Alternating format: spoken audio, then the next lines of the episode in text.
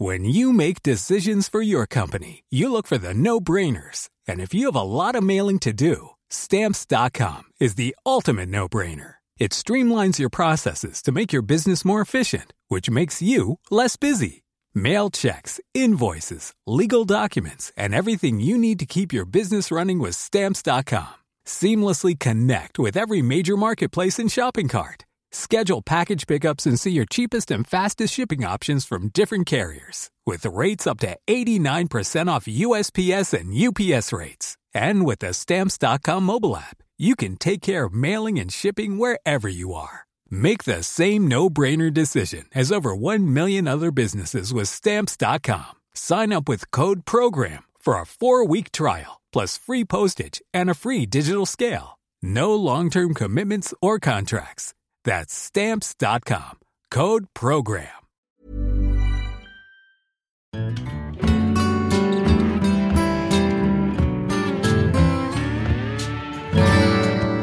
Hi, my name is BJ Berry. Welcome to 100 Music Legends, with the stories of the 100 most important songs that you most definitely should know. Today we feature Phil Collins and the song In the Air Tonight.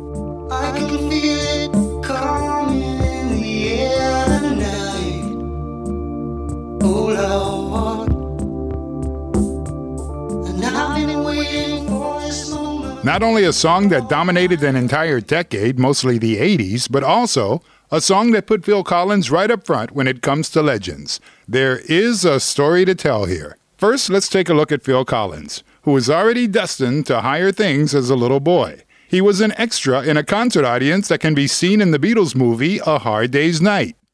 Later on in life, he joined the progressive rock group Genesis, which was founded by Peter Gabriel, Tony Banks, and Mike Rutherford, three boys from the English upper class.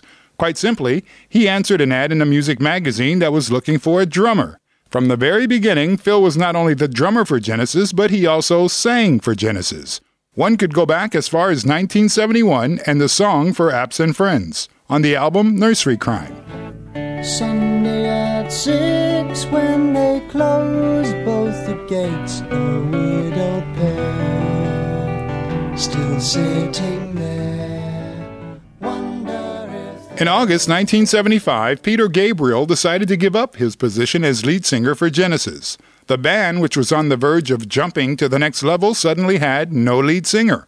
They needed a new lead singer. And at various castings, Phil was always the guy who sang the song to the people who were trying out for the band. In the end, the band members said, Hey Phil, you're the perfect singer. And so the drummer, in jogging pants with long, thin hair and a thick beard, suddenly became their frontman.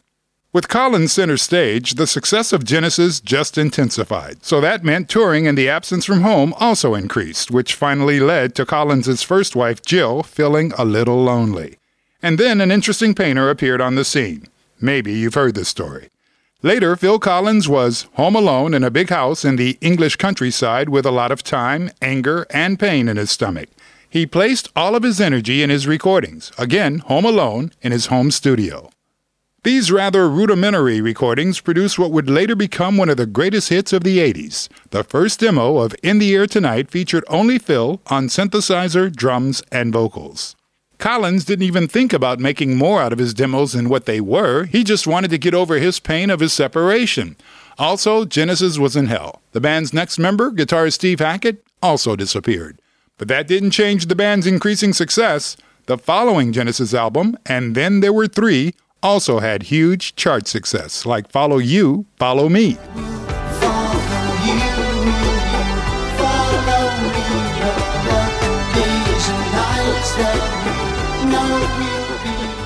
Meanwhile, friends who had heard Phil's home recordings had encouraged him to work on them professionally. So he booked a studio in the US and first worked on the song In the Air Tonight. The first demo made the rounds and immediately the record companies were blown away.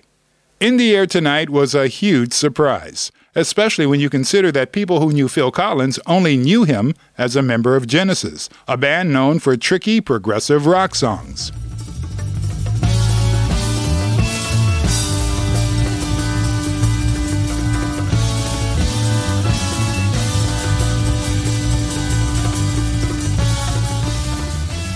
In the Air Tonight is just a simple drum machine, a little guitar, synthesizer, and Collins, who, marked by personal frustration, sings his rage out of himself. And now the legend begins. The lyrics were, well, at least strange. He sings to someone he knows certain things about, and there is a line in the lyrics about someone else drowning. Very mysterious, right? And a gold chest for conspiracy theorists.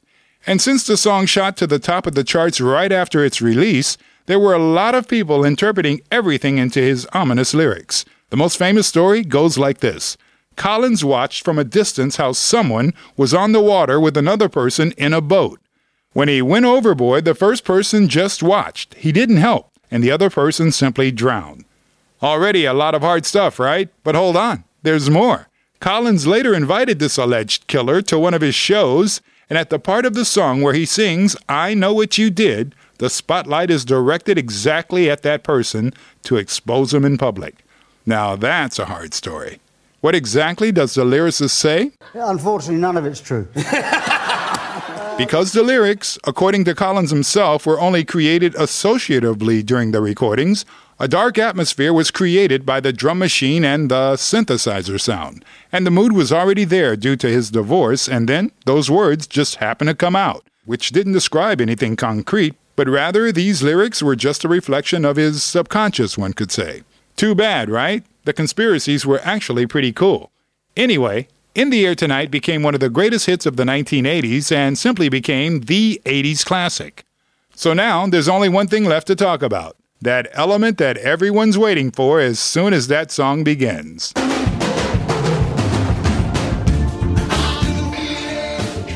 That's it, that drum fill in. The sound is extraordinary, so extraordinary that it became the signature sound for Phil Collins' drum set. When asked how it was created, producer Hugh Padgham replied that it was simply a mistake. When the drums were being recorded, he had just previously talked to Collins over the intercom system in the studio. They were both in different rooms. And they didn't really pay attention to the quality of the sound as long as they understood each other. When the drum parts were recorded, the producer forgot to turn off the intercom microphone. In other words, the drums were recorded with the inferior sound of the intercom system. But later they both agreed that the sound and above all the drum fill in was brilliant. And they decided, luckily, to keep it that way. Genius sometimes happens by accident. And by the way, the next time you hear In the Air Tonight by Phil Collins, forget that you've ever heard this podcast and continue to believe whatever conspiracy theory that you may have heard. But truth is, Phil Collins was just basically pissed off and a little depressed. Before we let you go, we'd like to remind you to subscribe to this podcast. Check out our playlist on Apple Music and Spotify. And while you're there, make a song request. Go to 100greatsongs.com. And the next time that you're out for an evening walk or perhaps on your boat, be careful. Phil Collins may be watching you and writing a song. We'll see you the next time.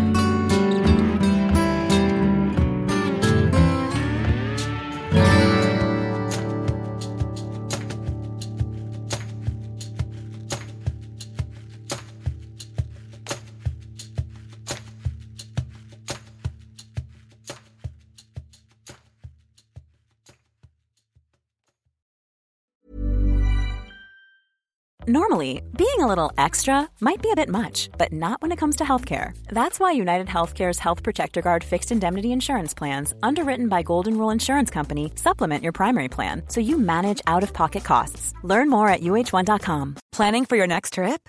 Elevate your travel style with Quince. Quince has all the jet setting essentials you'll want for your next getaway, like European linen, premium luggage options, buttery soft Italian leather bags, and so much more and is all priced at 50 to 80% less than similar brands. Plus, Quince only works with factories that use safe and ethical manufacturing practices. Pack your bags with high-quality essentials you'll be wearing for vacations to come with Quince. Go to quince.com/pack for free shipping and 365-day returns.